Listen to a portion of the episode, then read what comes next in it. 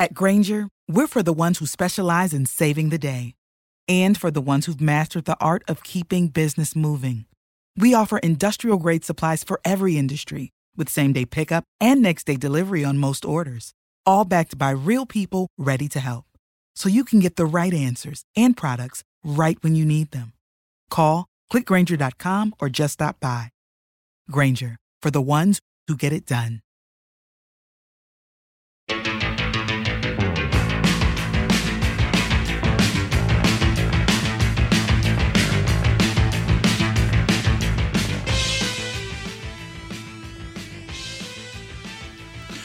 Hola, hola, hola, hola, mis queridos rockeros, espero que estén todos muy, pero muy bien y preparados para otro episodio de El astronauta del rock, en donde estaremos recorriendo los ecos de la semana, las noticias más importantes de los últimos días.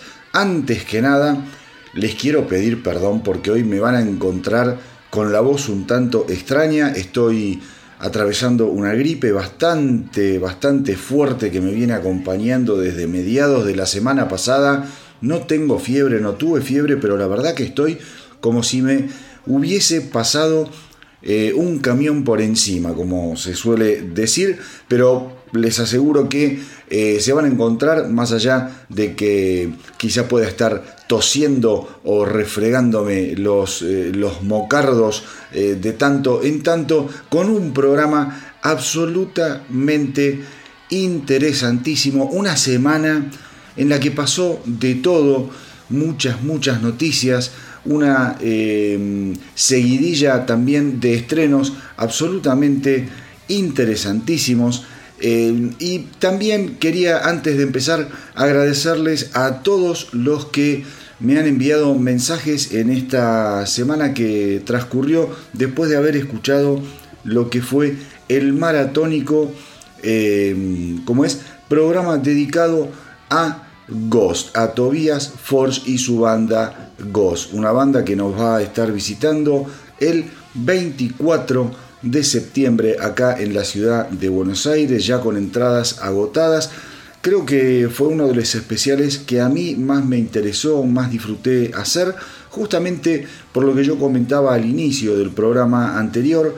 Eh, Ghost quizá para la gente de mi generación es una banda relativamente si se quiere, nueva, en muchos sentidos desconocida, una de esas bandas que no nos ha acompañado durante el resto o la totalidad de nuestras vidas, como el resto de eh, las bandas que hemos hecho en distintos especiales, me refiero a Judas Priest, por ejemplo, a The Police, a Durant Duran, a Queen, a Kiss, en fin, a Motorhead, que más o menos esas bandas, digamos, no solo eh, te las conoces de pe a pa, sino que también han llenado tu vida de un anecdotario fabuloso. Con Ghost tuvimos que hacer un trabajo de muchísima investigación, de muchísima escucha. Algo evidentemente nos estaba pasando con eh, la banda de Tobias Forge y creo que todo ese entusiasmo eh, se vio muy reflejado en el resultado del programa especial del astronauta del rock dedicado a la banda. Mucha gente me lo hizo notar, me hizo llegar no solo a mí, sino también a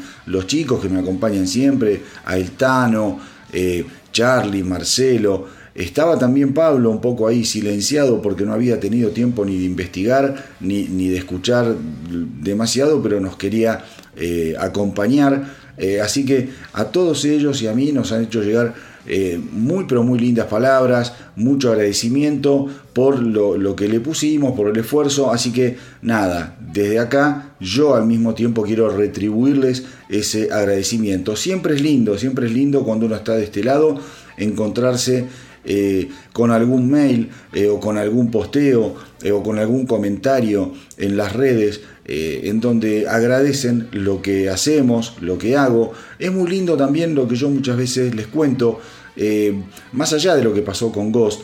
Usualmente yo suelo recibir una, cantidad importante de, mensajes, de mails, en donde la gente fundamentalmente agradece la compañía eh, en la que se les ha transformado esta experiencia del astronauta del rock.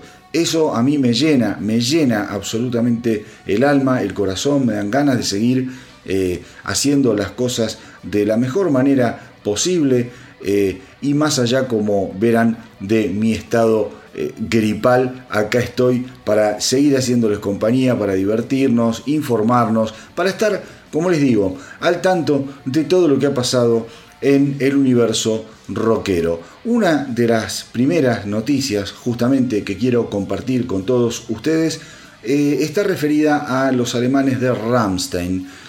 Yo no sé em, si ustedes saben lo que está pasando con Rammstein, fundamentalmente con eh, Till Lindemann, con el cantante, que está siendo investigado, está siendo investigado em, en la ciudad de Berlín por acusaciones de agresión sexual relacionadas con las drogas eh, que varias mujeres em, eh, como es, eh, han, hecho en, función de, que dicen que fueron abusadas y agredidas sexualmente, además han sido drogadas en todo lo que son las fiestas que hace Till Lindemann luego de los shows de, de Ramstein.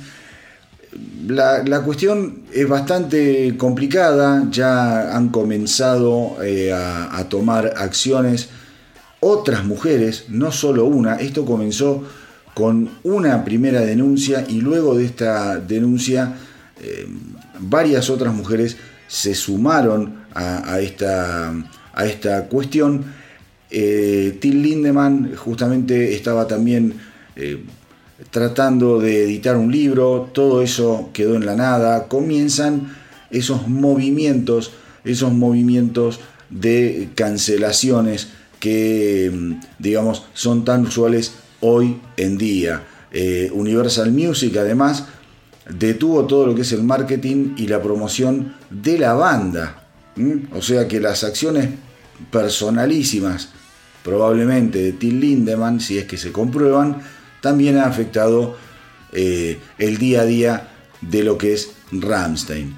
Em, esta semana, el viernes, si no me equivoco, el baterista de la banda, Christoph Schneider, emitió una declaración que ahora se las voy a leer eh, sobre, todo, sobre, toda esta, em, sobre toda esta cuestión que está rodeando, rodeando a Till Lindemann y a, eh, ¿cómo se llama?, a Rammstein. Rammstein, por su parte, ha hecho también una serie de, eh, declaraciones en sus cuentas y en sus redes en las que niega que las acusaciones eh, contra Lindemann sean ciertas y el 3 de junio eh, puntualmente escribieron que ellos condenan cualquier tipo de transgresión y les pedimos que no se involucren en prejuicios públicos de ningún tipo contra quienes han eh, hecho las acusaciones.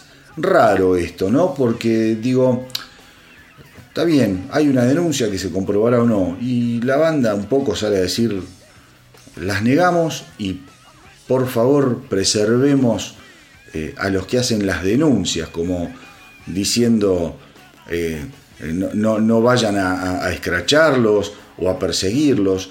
Dicen también tienes derecho a tu punto de vista, pero nosotros la banda también tenemos derecho, es decir, a no tener prejuicios tampoco. O sea, un poco quieren mm, salir del foco de la atención.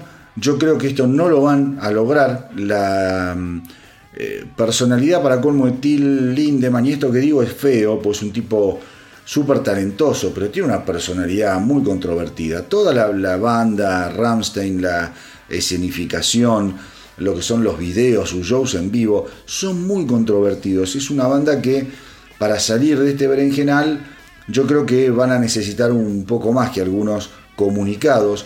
Ahora sí, les quiero leer lo que eh, Christoph Schneider escribió en sus redes. Dice, querida gente, me gustaría compartir mis emociones y pensamientos personales. Las acusaciones de las últimas semanas nos han sacudido profundamente como banda y a mí como persona. Ustedes los fanáticos ciertamente también se ven afectados. Me siento como en estado de shock por las cosas que se han compartido en las redes sociales y en la prensa eh, y fundamentalmente contra nuestro cantante. Eh, este es un flujo y reflujo de emociones para nosotros, los miembros de la banda y nuestro equipo de trabajo.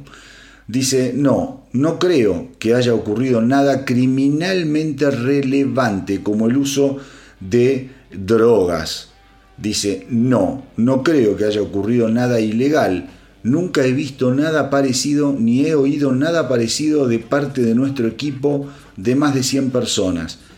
Todo lo que escuché de las fiestas de Till Lindemann fueron adultos celebrando juntos. Y sin embargo, parecen haber sucedido cosas que aunque legalmente están bien, personalmente, escuchen esto, no creo que estén bien. Ciertas estructuras han crecido más allá de los límites y valores de los otros miembros de la banda. Escuchen esto. este fragmento es importante. Ciertas estructuras han crecido más allá de los límites y valores de los otros miembros de la banda. También es importante para nosotros que las fiestas de TIL no se confundan con nuestras fiestas oficiales posteriores al espectáculo. TIL se ha distanciado de nosotros en los últimos años y ha creado su propia burbuja, con su propia gente, sus propios partidos, sus propios proyectos. Eso me entristeció definitivamente. Le creo a Till cuando nos dice que siempre quiso y aún quiere hacer pasar un buen rato a sus invitados privados. Sin embargo, como exactamente estos invitados habían imaginado esto, parece diferir en algunos casos de sus propias ideas. ideas. Perdón. Em, los deseos y expectativas de las mujeres que se han presentado ahora probablemente no se cumplieron. Según sus declaraciones, se sentían incómodas, al borde de una situación que ya no podían controlar. Lo siento por ellas y siento compasión. Sin embargo, es importante para mí enfatizar algo objetivo. Escuchen, todos los invitados en el área detrás del escenario pueden irse. Es posible que tengan que esperar un momento para que la seguridad los conduzca a salvo a la salida, pero pueden irse. Todas las botellas están selladas y a la vista de los comensales recién abiertas o las abren ellos mismos. Aguas y refrigerios están disponibles al igual que personal de seguridad y atención médica disponible en cualquier momento. Queremos que todos nuestros huéspedes se sientan cómodos y seguros con nosotros. Ese es nuestro estándar. Así que lamento escuchar que algunos no se sintieron de esa manera. Tenemos los mejores fanáticos del mundo y todos merecen ser tratados con, con respeto. Lo siento por cualquiera que no fue tratado con amabilidad y se sintió inseguro detrás del escenario con nosotros. También para Shelby, se merecía un gran concierto y una velada maravillosa. Shelby es la primera denunciante. Eh, pero no quiero que toda esta disputa pública sobre nuestra banda alimente los extremos, ni las bestias de las redes sociales que aún no han sido, no han sido domesticadas por nuestra sociedad, ni las tendencias paternalistas que niegan a las mujeres veinteañeras la capacidad de tomar decisiones, determinadas decisiones sobre su sexualidad y también de ninguna manera culpar a la víctima, para que las personas sigan saliendo eh, a hablar de eso si les pasó algo. Deseo una reflexión y un procesamiento tranquilo y sensato también por parte de nuestra banda. Y todos juntos eh, seguimos permaneciendo juntos los seis de nosotros. A ver, en este comunicado se los quise leer todo porque a mí me había llamado mucho la atención, porque tiene cierto tono de ambigüedad al respecto de lo que es eh, la participación de Rammstein como banda en cierto tipo de fiestas eh, y Till Lindemann, que obviamente lo que hace Christoph Schneider es separarlo de la banda en cuestión de decir, él tiene su burbuja, él hace sus fiestas, él tiene su gente con la que se rodea. Nuestros estándares, en cambio, nuestros estándares, en cambio, son otros. También hace una referencia que es muy, eh, muy piola lo que el tipo está haciendo. Dice, hay situaciones que si bien no están bien, no son ilegales. Y si hay un consentimiento entre adultos, después la queja medio que pierde peso. Entonces digo, em, no va a ser fácil para Ramstein. Internamente esto ya está, evidentemente hay una grieta, está claro. Y veremos qué dice la justicia. Veremos qué dice la justicia. Pero este comunicado para mí es bastante, bastante, em, ¿cómo les podría decir? Eh, representativo, por decirlo de alguna manera, de que hay algo en la estructura interna de Ramstein que empieza a quebrarse a raíz de las acusaciones que recibe Till Lindemann, al que al menos el baterista eh, Schneider ya comienza, comienza a separar en cuanto a lo que es el, el resto de la banda. Mm, vamos a ver, esto va a traer cola, no tengan ninguna duda, como les dije, hay muchas, muchas mujeres que han hecho las denuncias. La primer denunciante, eh, además de decir que, bueno, que la pasó mal, dicen que eh, le fue reclutada por gente del grupo, no sé, ahora no queda claro si de Lindemann o de Ramstein, eh, por gente de, trabajo de ellos, que, que más o menos la fueron llevando a una situación para que tuviese sexo debajo del escenario en un momento de descanso de Lindemann. O sea, todo medio sórdido, todo medio sórdido, eh, así que nada, me, pareció que es una, una, una noticia súper importante sobre una banda, como les digo, controvertida en muchísimos aspectos, eh, súper talentosos, tipos que, han girado alrededor del mundo. Yo tuve la, posibilidad de verlos acá en Argentina como teloneros de Kiss. Eh, cuando vinieron a, presentar Kiss, toda esa gira de reunión que se volvieron a pintar ahí en, los 90, no sé, 96, 98, no, no recuerdo bien. Así que bueno, problemas, problemas para Ramstein y en especial para Till Lindemann. Ahora, eh, otra cuestión que esta semana me dio para reflexionar y sobre esto también subí un video al canal de YouTube del astronauta del rock. Es algo en lo que vengo pensando desde hace unos un par de meses fundamentalmente cuando todo esto que se comienza a conocer cada vez con mayor efervescencia de lo que es la inteligencia artificial se empieza a mezclar con la música, con el rock pues bien, esta semana yo nunca, nunca sabía cómo encararlo este tema, de, demasiado, demasiado en profundidad. No sé si ahora lo estoy encarando o lo voy a encarar frente al micrófono con demasiada profundidad, pero sí la noticia que leí esta semana y que ahora les voy a contar me dio para hacer algún tipo de diferencia entre lo que puede ser el uso, eh, eh, ¿cómo les podría decir?, virtuoso de la inteligencia artificial en la música y el uso que ya me parece un poquito más complicado o controversial.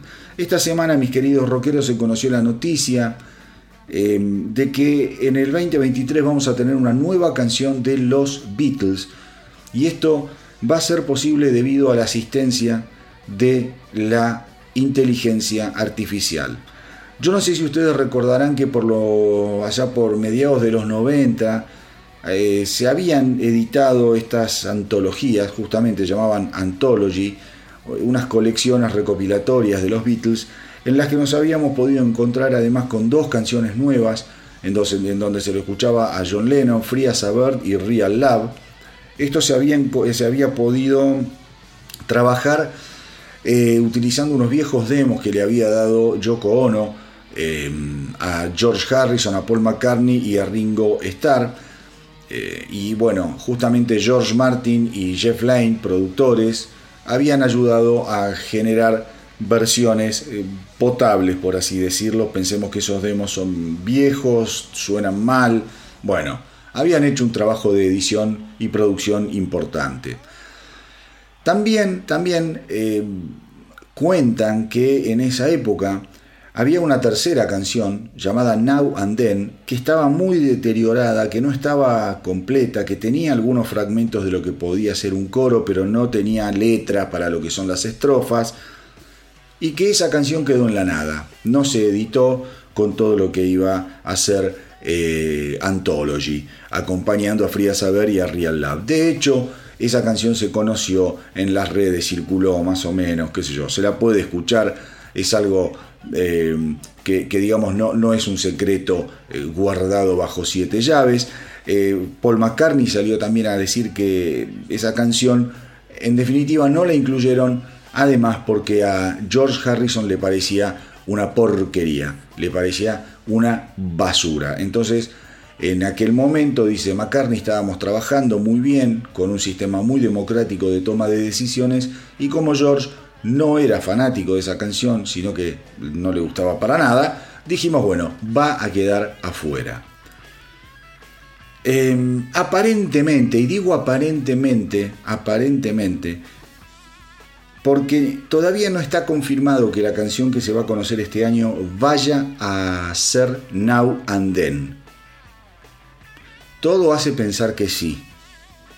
Todo hace pensar que sí. Pero aparentemente, a instancias de Peter Jackson, Peter Jackson es el, director, el que estuvo atrás de todo lo que fue la saga del Señor de los Anillos, del Hobbit, y también director de lo que fue ese documental gigantesco eh, The Beatles Get Back del 2021. Entabló una muy buena relación con McCartney eh, y Paul McCartney cuenta que Peter Jackson lo contactó para decirle que había podido, a través de la inteligencia artificial, separar de una manera muy fiel la voz de John Lennon no hacen referencia a ninguna canción. Se supone que es Now and Then. Insisto en esto. Quizá la semana que viene les digo, miren, ¿saben qué? Hay más información. No es la canción Now and Then. Es otra canción que quedó por ahí, a la que Peter Jackson habrá tenido acceso, porque Peter Jackson para lograr generar el cuerpo de lo que es ese documental maravilloso, Get Back, tuvo que tener acceso a muchísimas grabaciones, información, filmaciones. Entonces, le dice a Paul McCartney, che, mira, pude separar la voz de John Lennon. Es así que en función de eso se ha generado una nueva canción de los Beatles que conoceremos en el 2023. Y esto me dio para pensar sobre la inteligencia artificial y su costado virtuoso. Me parece que mientras la inteligencia artificial se codee con la música de esta manera, está buenísimo. Imagínense que ahora estamos rescatando o hablando del rescate de la voz de John Lennon. Podemos rescatar en una manera fiel, no sé, la voz de Bon Scott, la voz de, eh, de Freddie Mercury. Imagínense contar con una canción tejida y armada alrededor de una batería de Neil Peart que quedó por ahí, eh, como es, en la nada. Utilizar algún solo de, guitarra, por ejemplo, qué sé yo, a ver, eh, de Jimi Hendrix, separado bien, limpito, Digo, esta, faceta de la inteligencia artificial a mí me interesa mucho y creo que es una manera de editar y de producir eh, muy, muy útil, muy eficiente y que a, la vez le da la posibilidad al, al ser humano, como les digo yo, de armar algo alrededor para que eso termine siendo una canción. Acá separaron la voz de John Lennon, pero seguramente después vamos a tenerlo a McCartney tocando, a Ringo Starr probablemente tocando, haciendo coros, cantando. Está bueno eso, creo que está buenísimo. Pero también esta semana se conoció otro aspecto de la inteligencia artificial que a mí ya no me parece virtuoso, que me parece algo así como la inteligencia artificial en manos de imagínense un profesor loco de laboratorio que empieza a jugar eh, para, para, generar algún tipo de alquimia con ingredientes y los resultados, bueno, están ahí. Esta semana se conoció en ese sentido una versión del fantástico tema de Velvet Revolver, Fall to Pieces, originalmente cantado por Scott Weiland, pero esta vez cantado por Kurt Cobain. ¡Wow! O sea, es Jurassic Park llevado a la enésima potencia a nivel de inteligencia artificial para revivir un muerto cantando y reemplazando las voces de otro muerto. Em, y como ejercicio, digamos, me parece muy raro y me parece hasta que nos tiene que dar para pensar. Hace un tiempo atrás, cuando yo empecé a, conocer algunos resultados de experimentos de este tipo, mi mujer me había hecho escuchar, por ejemplo, Oasis AI, que no es una banda, es el resultado de una serie de algoritmos manejados por la, eh, la inteligencia artificial que te dan un tema exactamente al estilo de Oasis. Escuchás la música y son los Gallagher y lo escuchás cantar y son los Gallagher y no es una canción, eh, no es Champagne Supernova hecha de nuevo, no, es una canción nueva. Autor ahí, ¿entendés? Oasis ahí. Me hizo escuchar también mi mujer una canción al estilo de Drake. Drake ahí. Drake es el canadiense que hace, no sé.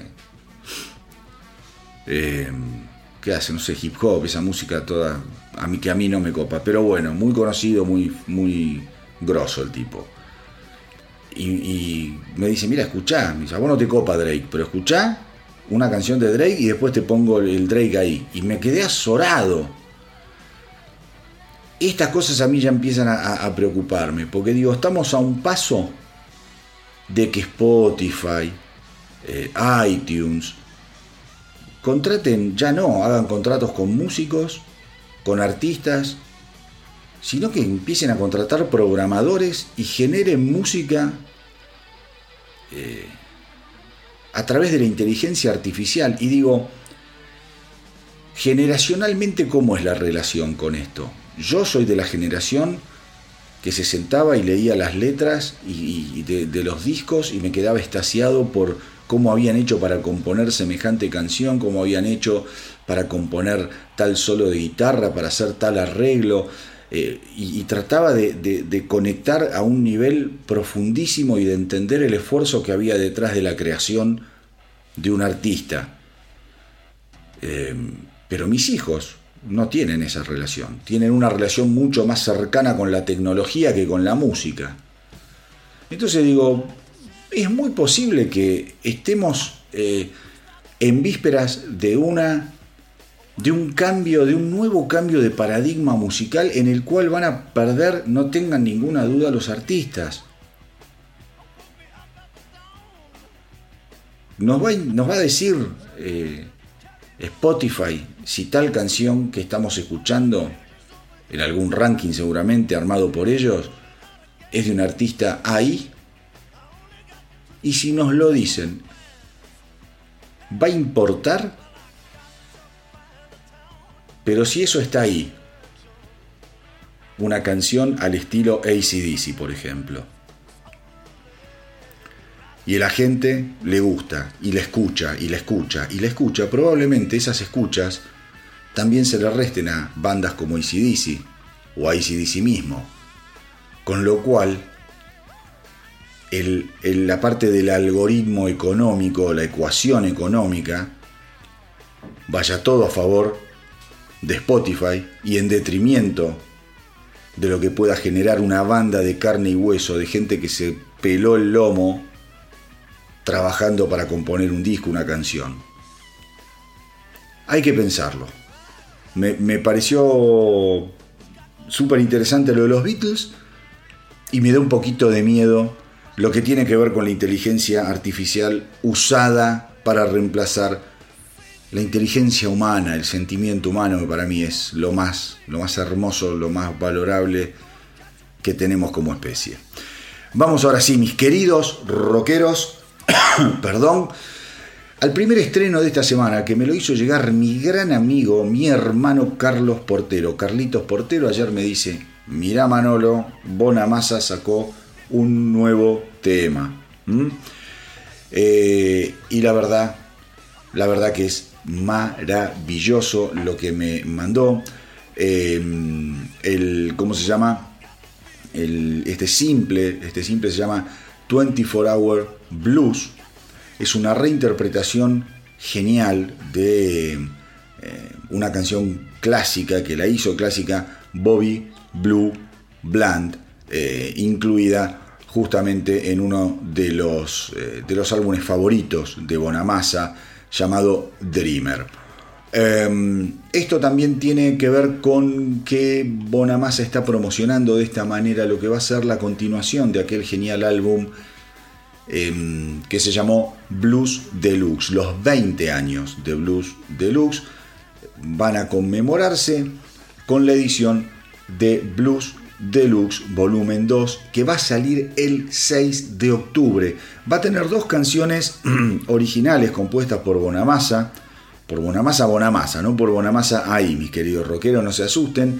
Va a tener dos canciones de él y va a tener ocho canciones que van a pertenecer a otros artistas de renombre. Eh, por ejemplo, todo lo que fue la etapa de Fleetwood Mac bluesera en sus comienzos, no la etapa de Stevie Nicks, no la etapa de Lindsey Buckingham, sino la etapa eh, primera de Fleetwood Mac con Peter Green, en fin, una cosa de loco. También va a tener eh, eh, canción, alguna canción de Peter Green y también de Albert King. Así que Bonamassa seguramente nos va a entregar otro, otro gran álbum, otro gran álbum. No se pierdan ni un solo segundo de 24 Hour Blues. Traten de escuchar lo que hace con la guitarra este maldito Bonamassa, un genio increíble. Lo del final es absolutamente eh, maravilloso, es absolutamente extraordinario, un Joe Bonamassa en estado puro. Ahora voy a tomar un vasito de agua y después seguimos con más información.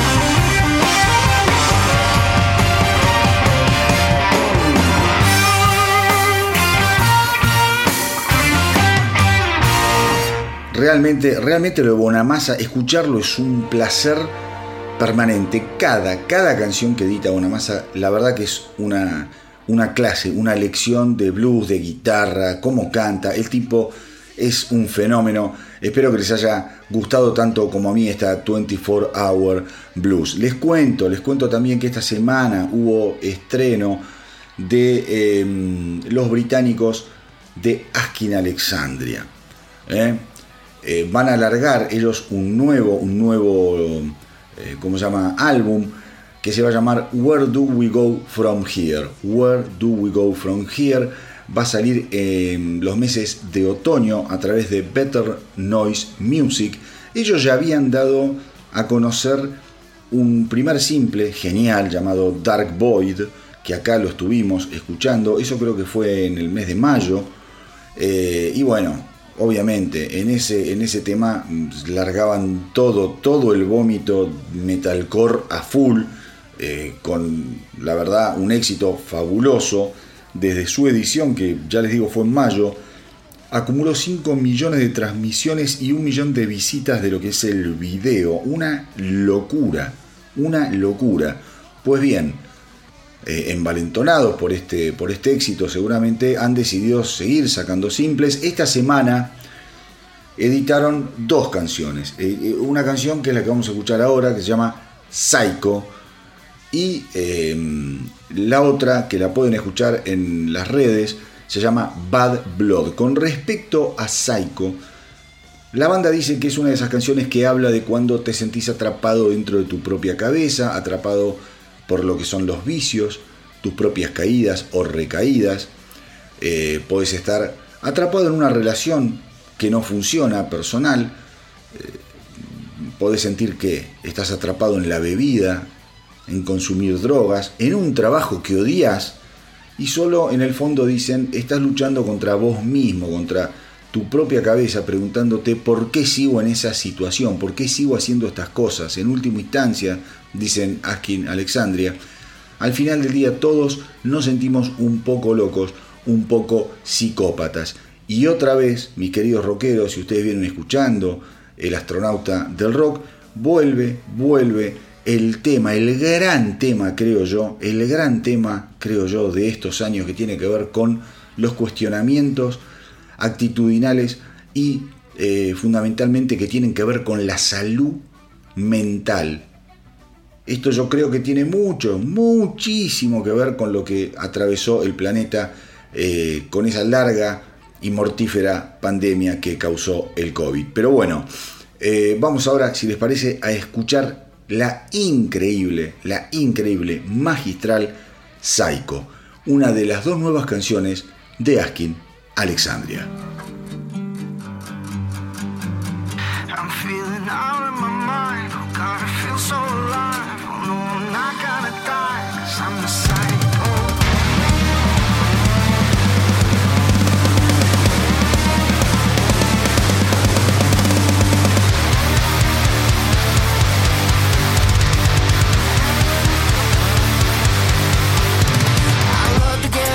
The tension's I need to feed my own sanity. Don't ask for forgiveness. I'd rather watch you bleed than man I see for clarity. Something's awakened deep inside. It's like I'm frozen ceilings high, but in my head it's like I'm in a cage. I hide behind the devil's eyes.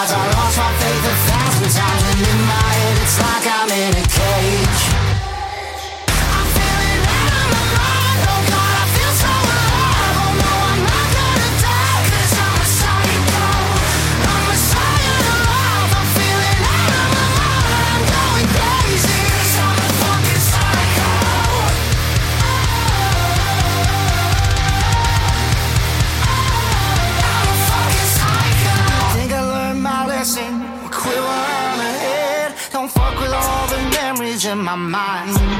I'm about to break now, nothing can help now. Why do I keep falling, falling to the ground? Something's awakened deep inside. It's like I'm frozen, ceiling time, and in my head, it's like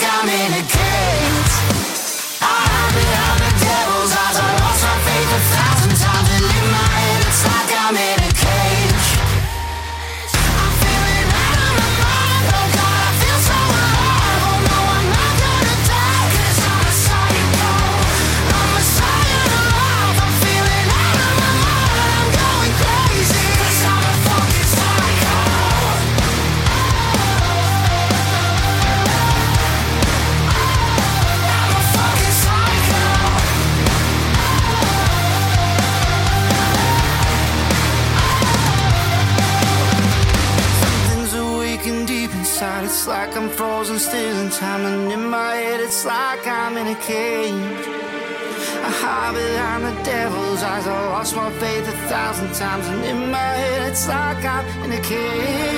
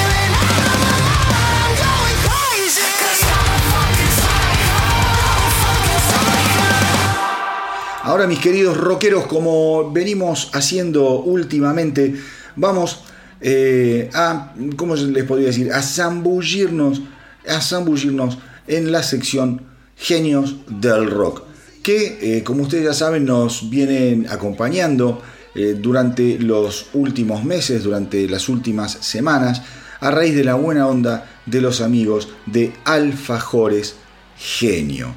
Eh, muchísimas, muchísimas gracias por el apoyo hacia lo que es la propuesta del astronauta del rock. Son unos alfajores, como yo les suelo decir, fenomenales, ideales para llenarnos de energía. Ahora que está llegando el fresquete manolete, los ganadores se están llevando, ya hubo varios sorteos y todos súper contentos y muy agradecidos. Los ganadores, como les decía, se están llevando 24 alfajores blancos y 24 alfajores negros. Dos cajas, dos cajas que están buenísimos estos alfajores para acompañar un rico café o si no, como digo siempre, para darle em, a los chicos cuando se van al colegio, así en el recreo, eh, pueden salir y darle un mordiscón eh, y un buen bocado de energía a estos alfajores que son un verdadero manjar. Lo único que tienen que hacer para participar del sorteo es ingresar al Instagram del astronauta del rock. Ahí van a ver un posteo fijo que dice sorteo genios del rock. Y hay unas bases muy, pero muy simples, muy facilongas para que puedan participar por estas dos cajas de alfajores. 24 alfajores blancos, 24 alfajores negros. En el día, en el día de hoy, el genio del rock eh, al que me quiero referir es justamente al señor Alice Cooper. Alice Cooper, un viejo conocido del astronauta del rock, al que tuve la suerte de ver en vivo tres veces, creo ya, al que le hemos dedicado un especial que lo encuentran en el historial del astronauta del rock, que quedó excelente. La noticia es que el 25 de agosto, este incansable rockero ya de más de 70 años, va a lanzar su nuevo álbum que se llama Road. Eh, el primer simple que se conoció esta semana se llama I'm Alice. Y eh, obviamente después de hablar un poquito de todo este proyecto de Alice Cooper, lo vamos a estar escuchando acá porque es un tema bien, bien, bien a la Cooper. Un tema producido, obviamente, como viene trabajando desde hace años Alice Cooper, por eh, Bob Erring. Bob Erring es aquel que participó en todo lo que fue em, el, ¿cómo llama? El, el, álbum de Kiss, The Elder, también los acompañó a todo, a, Kiss en lo que fue Revenge. Estuvo, bueno, trabajó obviamente con Pink Floyd, eh, trabajó durante añares, añares con Alice Cooper durante los 70, un tipo que tiene, pero infinitas, infinitas cocardas en su haber, un productor realmente genial, muy exigente, muy invasivo, eh, pero bueno, los resultados de su carrera están a la vista. lo van a acompañar en este álbum a Alice Cooper, eh, bueno, gente de su confianza. Estamos hablando de Ryan Roxy en guitarra, de Chuck Garrick en bajo, Tommy Erickson en guitarra, eh, Glenn Sobel en batería y la, ¿cómo se, la hija pródiga en este caso sería, que se fue y volvió, eh, fue a navegar por las aguas del pop y, ha vuelto Nita Strauss, una genia que además ahora está editando una serie de simples muy pero muy lindos. hoy creo que vamos a escuchar algo también de Nita Strauss. que, que, es un simple que estuvo editando en estos días. Una guitarrista fenomenal, fuera de serie, con una presencia escénica monstruosa y que va a estar sacando su disco solista este 2023. Eh, aparentemente lo que dice Cooper es que el disco, el nuevo disco, Rowe canaliza todo el espíritu de la vieja escuela de su carrera, eh, con canciones que van a ser para los fans instantáneamente reconocibles, con muchísima energía, muchísimo eh, entusiasmo, y canciones que según Ali Cooper van a ser un placer tocar en vivo. Se va a editar en varios formatos.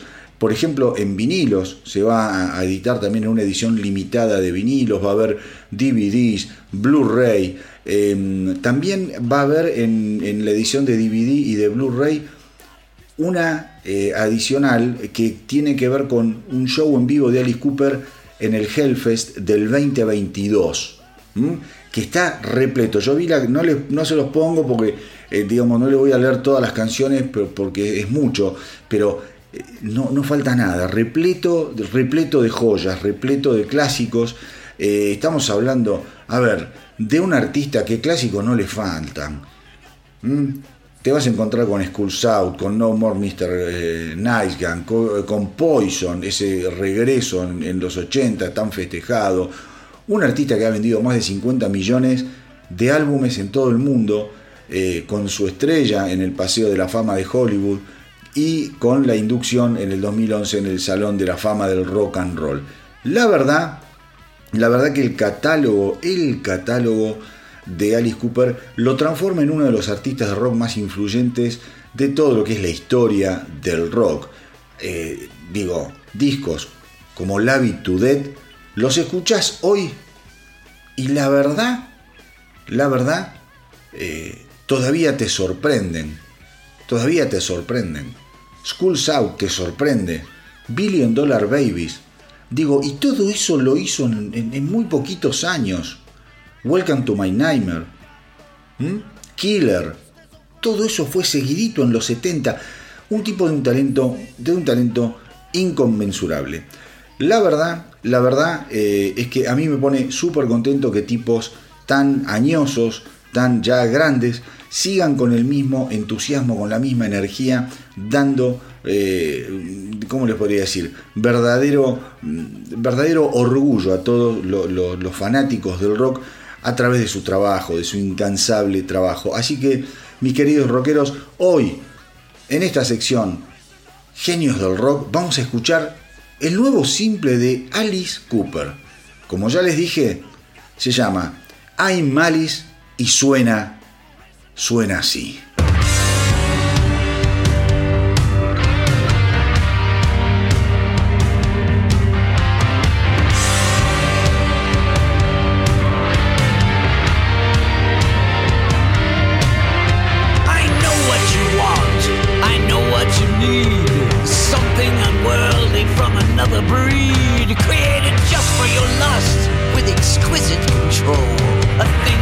Trust to satisfy your soul. It takes more than a master make, more than a thrill. To complete that task, it takes a special skill. A little bit of this, just a sprinkle of that, with a dagger and a cat.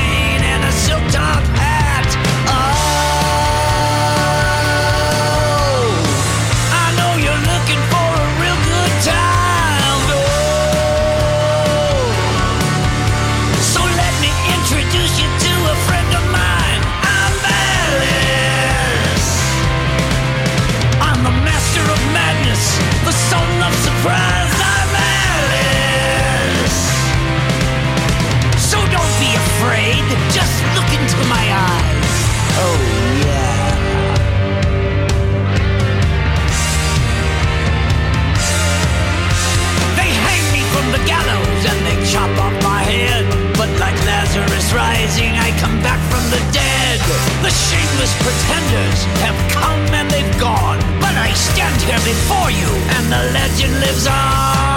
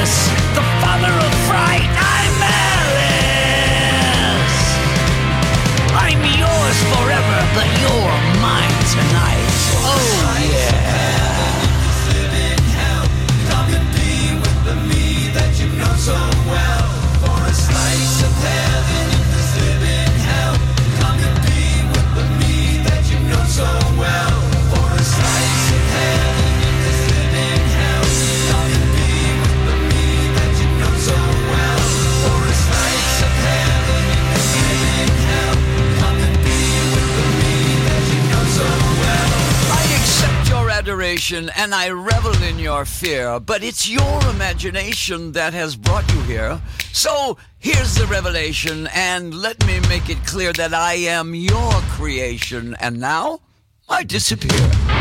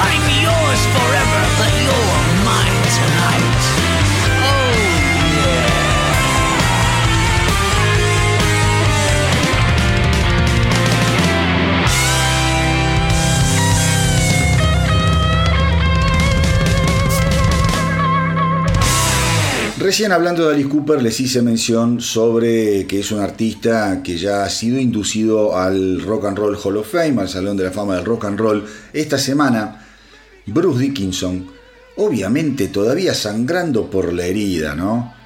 Eh, salió a decir que él no quiere estar en el Salón de la Fama del Rock and Roll porque Iron Maiden aún no está muerto.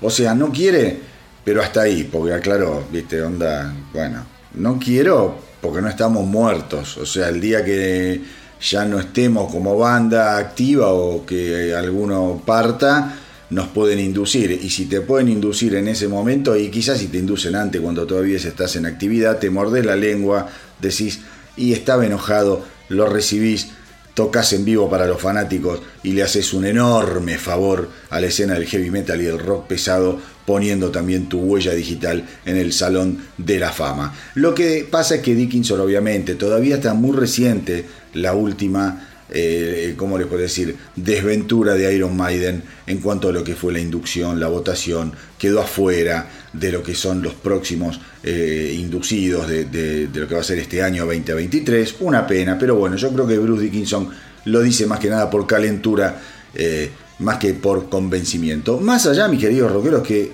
yo, a ver, lo digo siempre, el rock and roll, eh, el Salón de la Fama del Rock and Roll no es un indicativo de nada. No es un indicativo de calidad, de merecimiento, de nada, nada. Es como una tradición, un galardón más, pero no, no, no es indicador de que una banda es mejor que otra. Eh, y la verdad, en el fondo, yo quiero escuchar heavy metal, quiero escuchar rock and roll. No quiero andar masturbándome leyendo eh, cuál banda fue inducida al Salón de la Fama del Rock and Roll. Me importa tres carajos. Pero bueno, es un tema que todos los años es controversial y a mí me divierte mucho. ¿eh? Como digo una cosa, digo la otra. Dickinson dice, algunas personas se sienten casi activamente amenazadas por el metal. No por la naturaleza de la música, sino por el hecho de que no se ajusta a su visión del mundo de lo que debería ser la música pop. ¿Qué es? La música pop es desechable, eh, y no mucho más. Bueno, no hacemos música pop descartable. O sea, está caliente Bruce. Bruno es de quedarse con demasiadas cosas adentro, pero acá le entró, le entró fuerte al pop. Se olvida, ¿eh? Se olvida que hay, que hay bandas eh, de, la categoría de Black Sabbath, de Led Zeppelin, de Metallica, ACDC, Judas Priest, Kiss, Van Halen, Rush, Guns N' Roses y Deep Purple que no hacen pop y que están en el Salón de la Fama. Yo creo que a él le encantaría. A él le encantaría en el fondo estar ahí. Como a todos. Como a todos. Digo, eh, insisto, creo que, son notas de color estas cosas tipo eh, eh, de, más de no, no, no, no de, rock ni de música, sino que tienen que ver más con los chimentos, ¿viste? del rock que a mí, insisto, me entretienen muchísimo. Pero bueno, le entró pobre a la música pop, qué sé yo, te puede gustar más o menos la música pop, pero no le hace mal a nadie. De última, cada uno hace la música que quiere hacer. Así que bueno, calentito los panchos para Bruce Dickinson, veremos, veremos eh, el día que, porque seguramente lo van a inducir a Iron Maiden, yo creo que en los próximos años.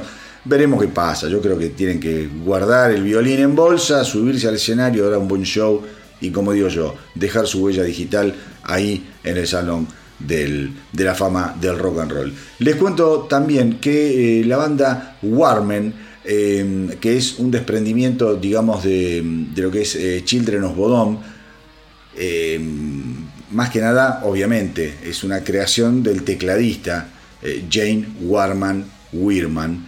Em, va a lanzar un álbum el 18 de agosto que se va a llamar Here for None. Esta banda, esta banda eh, que ahora vamos a escuchar es bien, bien al palo. La verdad que a mí me encantó. Eh, y fue una banda, fue una banda que, digamos, tuvo periodos de actividad. Pero ¿qué sucede? Obviamente siempre estaba relegada un poco a la actividad de lo que era eh, las giras, las grabaciones de Children of. Sucede que, bueno, cuando Alexis Layo muere, justamente eh, Jane Weirman dice, bueno, hoy en día tengo más tiempo, me veo con más, eh, más espacio para poder, para poder darle eh, energía a todo lo que es este proyecto Warmen, en el que también participa su hermano.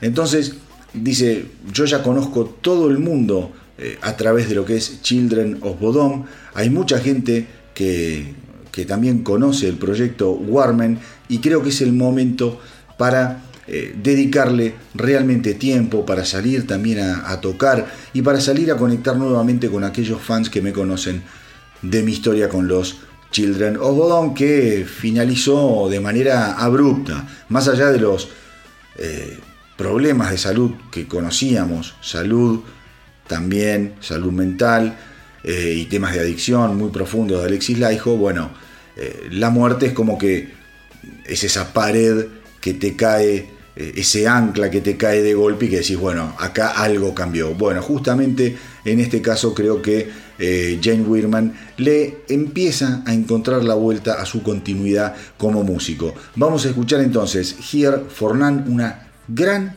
gran, gran canción eh, no, perdón, eh, la canción se llama Warmen Are Here for None. Warmen Are Here for None. Here for None se llama el álbum, perdón. Vamos a escuchar entonces Warmen Are Here for None, el primer sencillo de Here for None, que va a salir el 18 de agosto. En medio un, un ¿cómo se llama? Un trabalenguas. Eh, canción, como les digo, súper, súper buena, súper fuerte, a disfrutarla.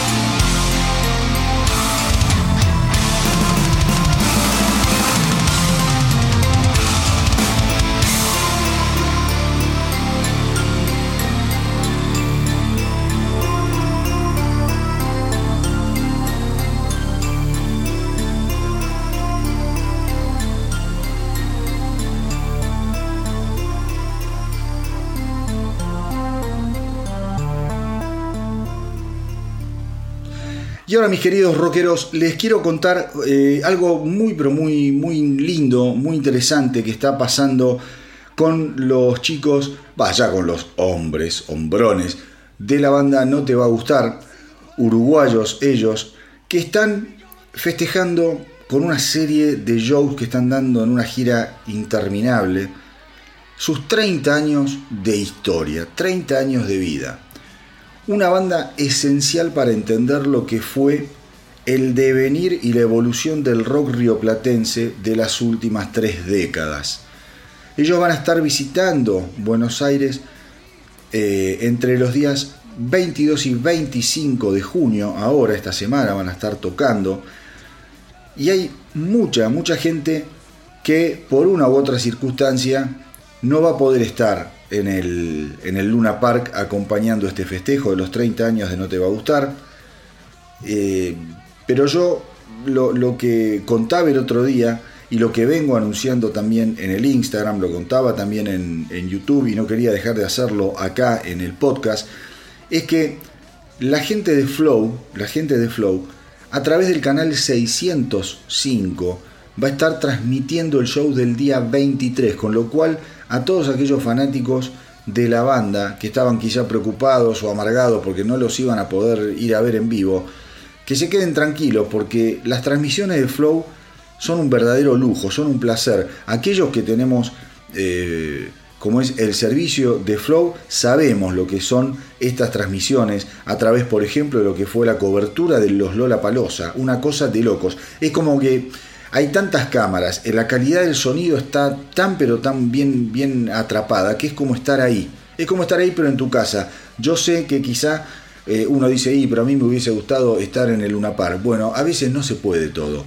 Por una circunstancia, por otra. Pero te puedes juntar con un par de amigos, unas cervecitas, una picada, te pedís una pizza, pones flow y te pasás...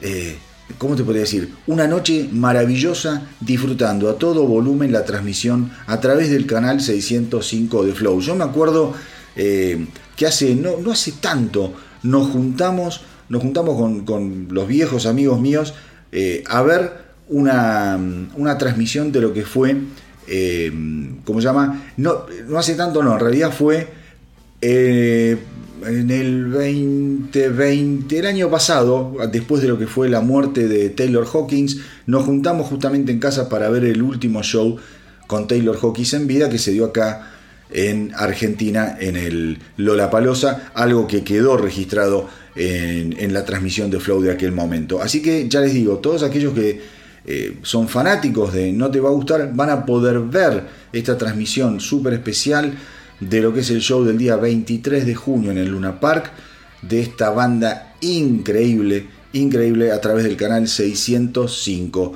de Flow. Yo dije que los No Te Va a Gustar han marcado un poco el devenir de los últimos 30 años o las últimas tres décadas en todo lo que es el rock río platense, porque yo creo que hasta ese momento, hasta lo que fue mediados de los 90, fines de los 90, Argentina era un país que tenía una cultura y una calidad rockera realmente que era tomada como modelo en todo lo que era Sudamérica, en todo lo que era también España, habla hispana en general, los países de habla hispana en general, nuestro rock venía con dos décadas atravesadas por gente como eh, Spinetta, Charlie García, Los Abuelos de la Nada, Soda Stereo, en fin, me voy a olvidar, Virus, em, qué sé yo, Los Violadores, Riff, una cosa realmente, realmente incendiaria a mi entender, pueden estar de acuerdo o no, pero a mi entender, mediados de los 90, fines de los 90, comienza, comienza en Argentina cierta decadencia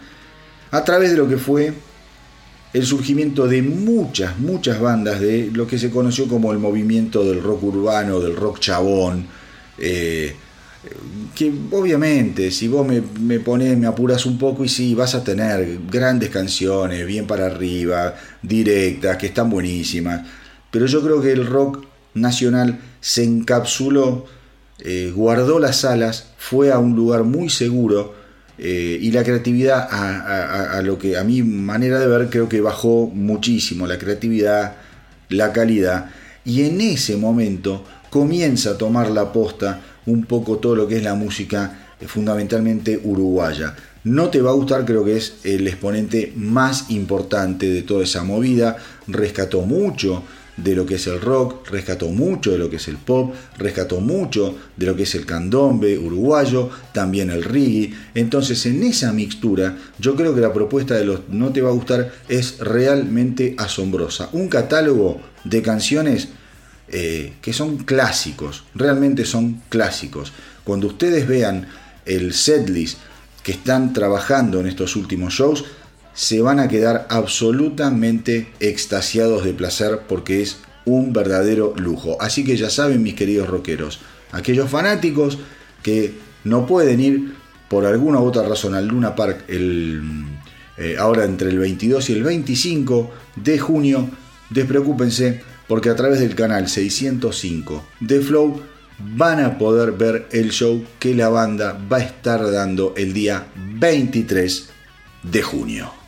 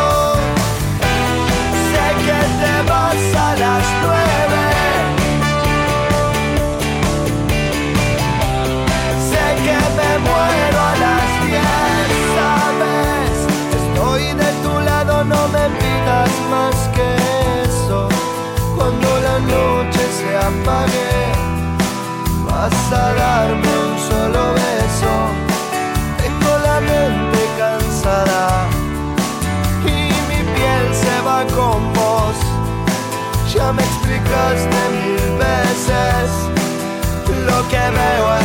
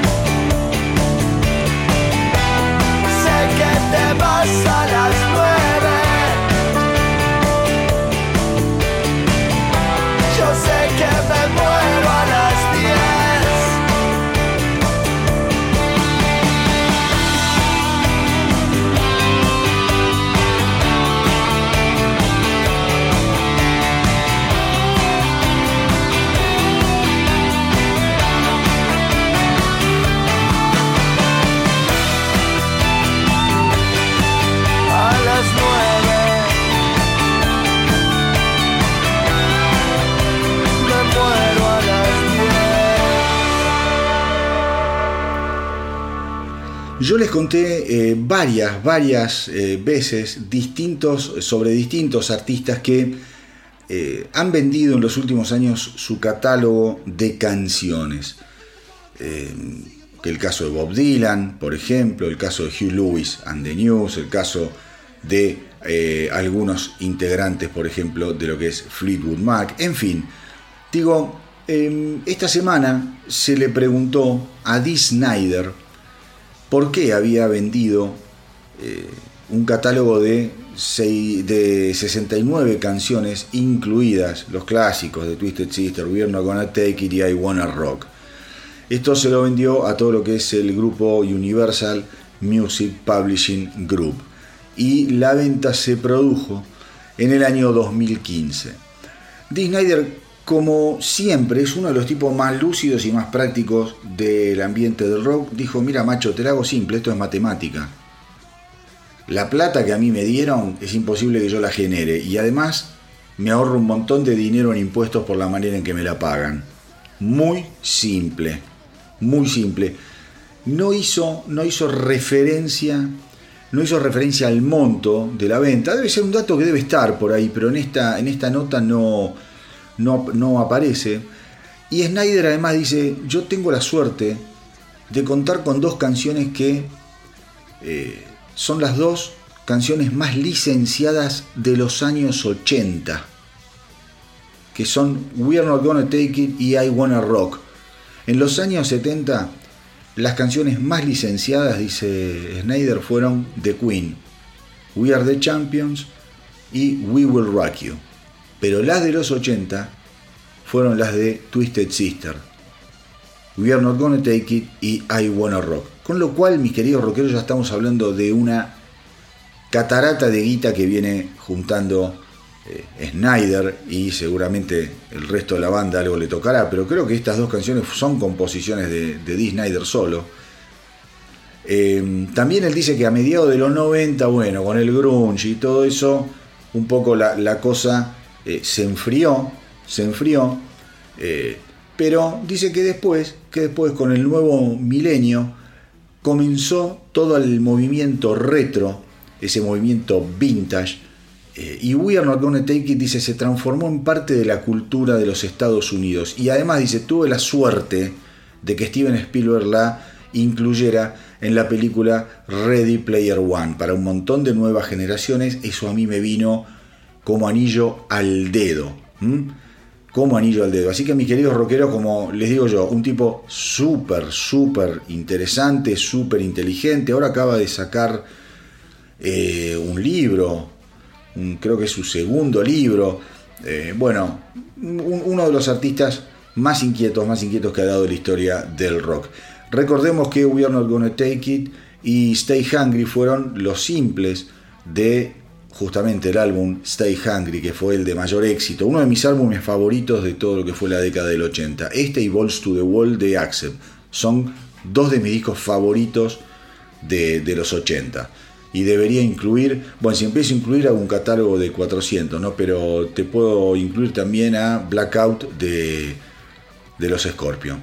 Pero bueno, me, pareció muy, muy, muy piola, además con esto que veníamos hablando antes de la inteligencia artificial y de cómo los artistas cada vez van a ir perdiendo más participación en lo que es la, la, división de, dinero. Eh, tengamos en cuenta también, mis queridos rockeros, que no todo el mundo tiene dos canciones como We Are Not Gonna Take It y como I Wanna Rock. Eso te pasa una vez en la vida. La verdad, lo de, lo de Snyder es asombroso. Les hablaba yo también, les hablaba yo también de Nita Strauss cuando charlábamos sobre ese genio del rock que es Alice Cooper eh, yo les dije que iba a estar sacando un nuevo álbum, justamente ese álbum va a salir el 7 de julio y se va a llamar The Call of the Void. Acá ya escuchamos un par de simples que fueron adelantando, eh, que fueron adelantando Nite Strauss. Justamente uno de esos simples eh, tenía la participación de Alice Cooper. Pues bien, sepamos que ella no canta, entonces siempre va a recurrir a distintos artistas, a distintos vocalistas. En este caso, eh, esta semana se conoció un nuevo sencillo llamado Victorious. Está muy, pero muy bueno. Y está justamente participando en esta, en esta canción como vocalista eh, Dorothy Martin.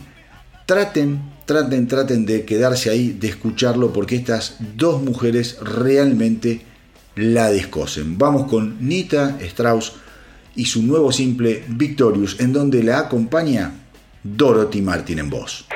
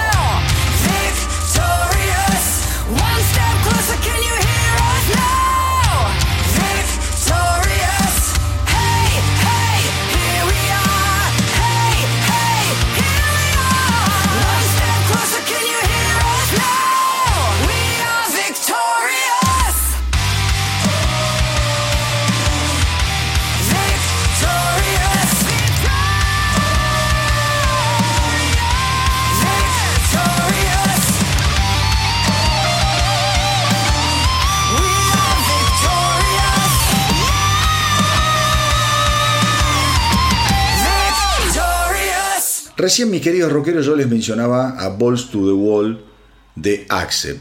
Todos aquellos que siguen el astronauta del rock saben que yo soy muy fanático de la última época, los últimos 10, 12 años de Accept, eh, en donde han encontrado, dado con dos factores fundamentales, el cantante Mark Tornillo y el productor Andy Snip. Andy Snip, guitarrista de, de Judas Priest, productor de Judas Priest, productor de Saxon, bueno, productor de Dios y María Santísima. Hace poco salió el disco de Elegant Weapons, también es productor de ese álbum. Digo, una combinación tuvo eh, Wolf, Wolf, Hoffman al, al, encontrar a Tornillo como cantante y a Andy Snip como productor, que la verdad eh, le salió todo bien, le salió todo, todo, todo bien. Justamente Hoffman que es el único miembro original de Accept que queda, dijo que ya eh, están empezando a delinear algunos demos de intensas nuevas canciones. Dice, el material está en progreso. Eh, va a volver a trabajar en Disney con nosotros, va a venir a Nashville en agosto y seguramente ahí vamos a seguir avanzando en lo que va a ser el nuevo álbum de Accept. Dice, tengo algunas canciones, eh, aproximadamente un poco más de la mitad creo que están terminadas en cuanto a lo que es composición, el resto tengo que seguir trabajando.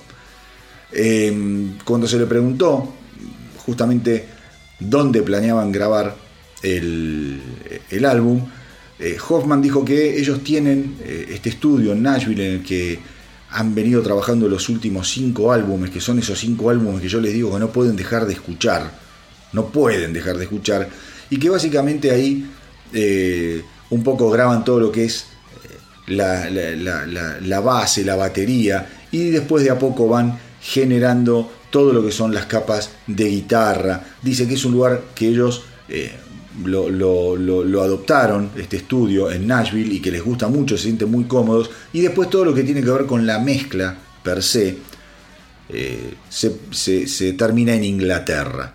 Eh, lo lindo, dice, es que eh, hoy en día con la tecnología no necesitamos estar todos juntos en el mismo lugar durante cuatro semanas. Lo vamos haciendo en etapas no todos tenemos que estar presentes, sí obviamente para tomar ciertas decisiones finales, pero dice, al momento de, de, de tomar decisiones quizá de mezclas, de producción, podemos ir haciéndolo eh, en forma virtual. Lo que sí, lo que sí está buenísimo y que nos gusta hacer es poder grabar, grabar estando todos en un mismo lugar. Eso tiene para nosotros un valor realmente importante, le da una frescura, un tono, una energía al producto final que eh, es muy distinto a tener que grabar cada uno en distintas partes, estando en distintas partes físicas o en distintos lugares del mundo. Con respecto a lo que tiene que ver también con Accept, esta semana se conocieron declaraciones de el, ex bajista y que era el otro miembro original que había quedado en Accept, estoy hablando de Peter Baltes. Ustedes ya sabrán, yo se los conté, Peter Baltes eh, hoy en día está tocando y ya grabando con Udo, el anterior y también miembro original de Accept. Peter Baltes se fue de buenas a primera, eh, nunca se, se, ahondó demasiado en las razones, un poco se había conocido la campana de Walt Hoffman, que había dicho, bueno, él se quiso ir y no pude hacer nada para retenerlo, me gustaría poder haber eh, hecho más, poder sentarme con él y tratar de convencerlo, pero era algo que él ya lo tenía mm, pensado, quería estar más eh, retirado de todo lo que tiene que ver con la música, una vida más reposada. Bueno, Peter Baltes esta semana salió con los tapones de punta y dice, no, es mentira. Dice, yo no quiero ni una vida reposada, ni, ni me quiero dedicar eh, a plantar rabanitos. Yo me fui de Accept porque la verdad es que el ego de Walt Hoffman es insoportable. Dice, y en los últimos años empecé a ver cosas que a mí no me gustaban. No me gustaban. Pensemos además que Peter Walters tiene 65 años, no es un tipo grande, no estamos hablando de un tipo de 78 años, de 80, de un Rolling Stone. Para nada, es un tipo que tiene tranquilamente, qué sé yo, 10 años en la carretera puede estar. ¿Mm? Alice Cooper debe tener 75, por ahí yo dije 72, no sé, pero capaz tiene 75 Alice Cooper. Y ahí está. Y ahí está. Dice, eh, todo mi entusiasmo con la banda en los últimos años comenzó a bajar, vi cosas que no me gustaban, descubrí cosas, no quiero dar detalles. Yo supongo mis queridos rockeros que todo esto tiene que ver con la guita, siempre. Me juego los huevos. Eh, dice, estuve junto a Walt Hoffman toda mi vida eh, y lo que hizo, y no entra en detalles, no era realmente necesario. Algunas personas tienen que tener todo el control y cuando comenzó a pasar eh, eso también al control artístico realmente me molestó mucho, mucho más. Realmente yo ya no estaba para eso eh, y me alegré de haberme ido porque era el año 2018 y era la última gira que iba a hacer y después pasó lo del coronavirus, así que eh, pude grabar y tocar en muchos álbumes diferentes. Peter Baltes tocó, por ejemplo, en el álbum solista que todavía no se conoce de Mick Mars, eh, y dice, y estaba también escribiendo música para televisión y para radio, así que estuve muy ocupado, no tiene nada que ver con que yo me quiera alejar del mundo de la música. Los últimos comentarios, eh, como es que, hizo además Peter Baltes, tienen que ver con el reencuentro con Udo D. Schneider. Eh, dice que, bueno, que Udo lo llamó y él atendió el teléfono y en dos minutos se pusieron de acuerdo que tenían que tocar juntos y que cuando se subieron al escenario, esto yo ya lo conté, dice, fue como volver a tener 20 eh, años y estar tocando en, bares, en pequeños, en, pequeños teatros. Dice, la magia eh, se, reconectó prácticamente en forma inmediata. Yo necesitaba esta felicidad en mi vida. No había felicidad en el hecho de tocar en Accept en el último tiempo. Muy duro, ¿eh? Eh, era solo un caballo muerto Axel para mí.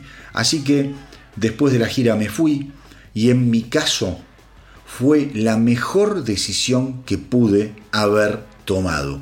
Durísimo, durísimo Peter Baltes contra Wolf Hoffman.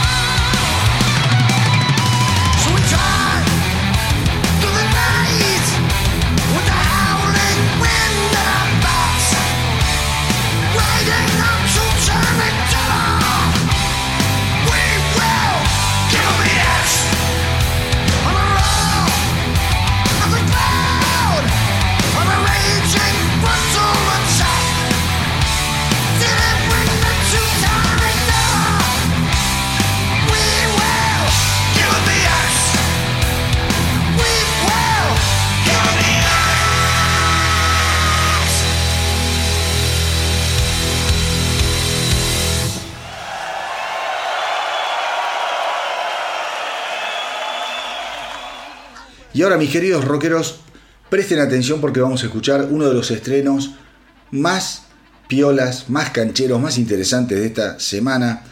Ustedes eh, em, sabrán que The Hypes ya está calentando motores para lo que va a ser el, ¿cómo se llama? El nuevo, el nuevo mm, álbum de la banda. Nosotros acá ya escuchamos el adelanto que fue Bogus Operandi. Creo que lo escuchamos el mes pasado. Tremenda canción, súper divertida.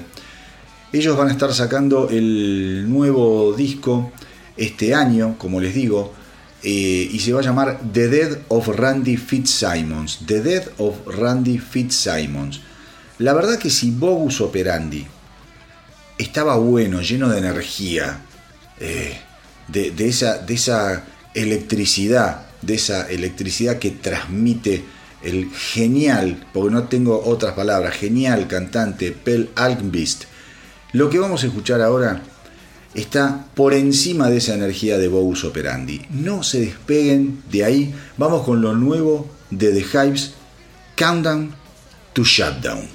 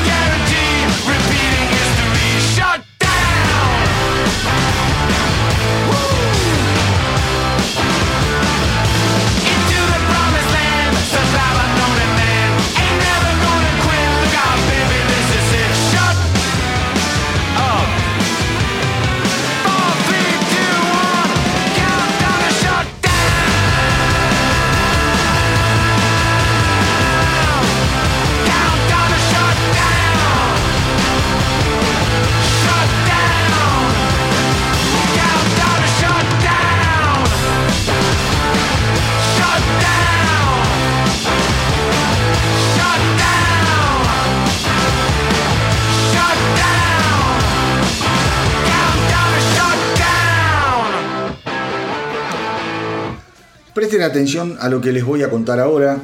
Se relaciona y tiene que ver un poco con lo que yo eh, les conté al comenzar el episodio, el programa del día de hoy, con respecto de la inteligencia artificial, del valor que se le da a la música y de cómo van a seguir sufriendo los artistas y hago hincapié y pongo el acento en la palabra seguir, porque hoy en día ya están sufriendo los artistas.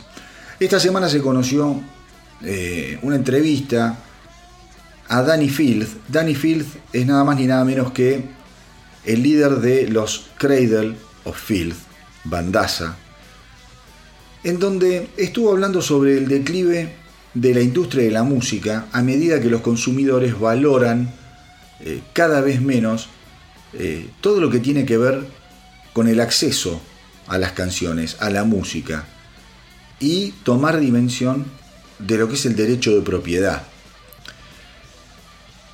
Escuchen lo que dice Danny Fields. Dice, todo esto se ha ido deteriorando eh, más profundamente a partir del año 2006, en donde fue eh, dejando de ser, digo, eh, dice, cómodo todo el aspecto de la industria para los músicos. Ya era algo muy trabajoso y no necesariamente cómodo, aclara, pero comenzó a ser mucho más difícil con el inicio de la era digital, dice Field, el inicio de las plataformas de transmisiones de música que no le pagan a nadie. Dice, son los mayores criminales del mundo. Acá está haciendo referencia a Spotify. Escuchen lo que dice ahora. El año pasado tuvimos entre 25 y 26 millones de reproducciones. Y personalmente recibí 20 libras. Estamos escuchando, ¿no? Entre 25 y 26 millones de reproducciones en un año le generaron de ganancia a Danny Field 25, 20 eh, libras. Dice, creo que las personas simplemente tienen esta increíble capacidad de creer que cuando eh, hay cosas dando vueltas por ahí, como un producto físico, estás ganando una fortuna con eso. Y no se dan cuenta de que eh, hay un montón de gente que se divide esa torta, ese pastel, la compañía discográfica, los gerentes, los contadores, dice, es un mundo de gente que están todos morfando de esa misma torta. ¿Mm? Dice, no queda mucho para el artista. Dice, y hoy en día la razón por la que la gente saca vinilos de edición limitada y esas cosas es para los coleccionistas. Dice, son las únicas personas que lo compran. Otras personas simplemente lo transmiten gratis o lo escuchan gratis o pagando un valor mínimo a plataformas de streaming. Entonces dice, es por eso que cada vez vas encontrando menos bandas para colmo después de la pandemia que están de gira. Todo subió, subió la gasolina, subió el alquiler de los autobuses de gira, subió el costo de vida. Es muy difícil para bandas en este momento salir a tocar y ganarse la vida. Y no ayuda la idea que tiene la gente sobre la gratuidad de acceder a la música. Muy interesantes declaraciones. Yo ya estuve hablando muchas veces de esto, creo que en, algún punto alguien va a tener que tomar cartas en el asunto sobre lo que es eh, la distribución de, los réditos que, generan las canciones escuchadas vía streaming para los músicos. Yo conté hace bastante tiempo que eh, Bruce Springsteen también, después de un año, había recibido un cheque de Spotify de 8 dólares, 9 dólares. Una verdadera, una verdadera vergüenza. What the fuck was that Make some noise! Your screams are music to our ears. They stink of honey and sulfur!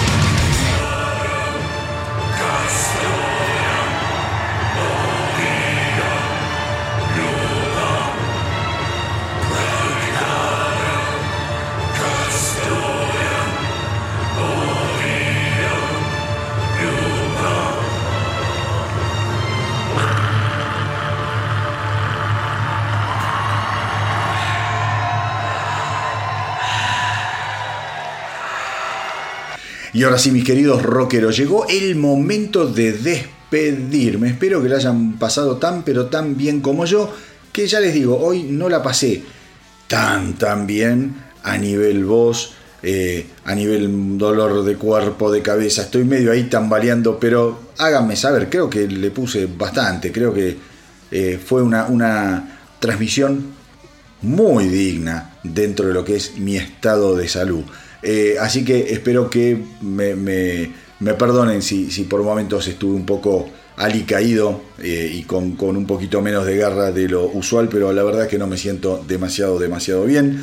Como siempre les digo, eh, espero que me hagan el aguante en Facebook, en Instagram, que visiten la web www.elastronautadelrock.com.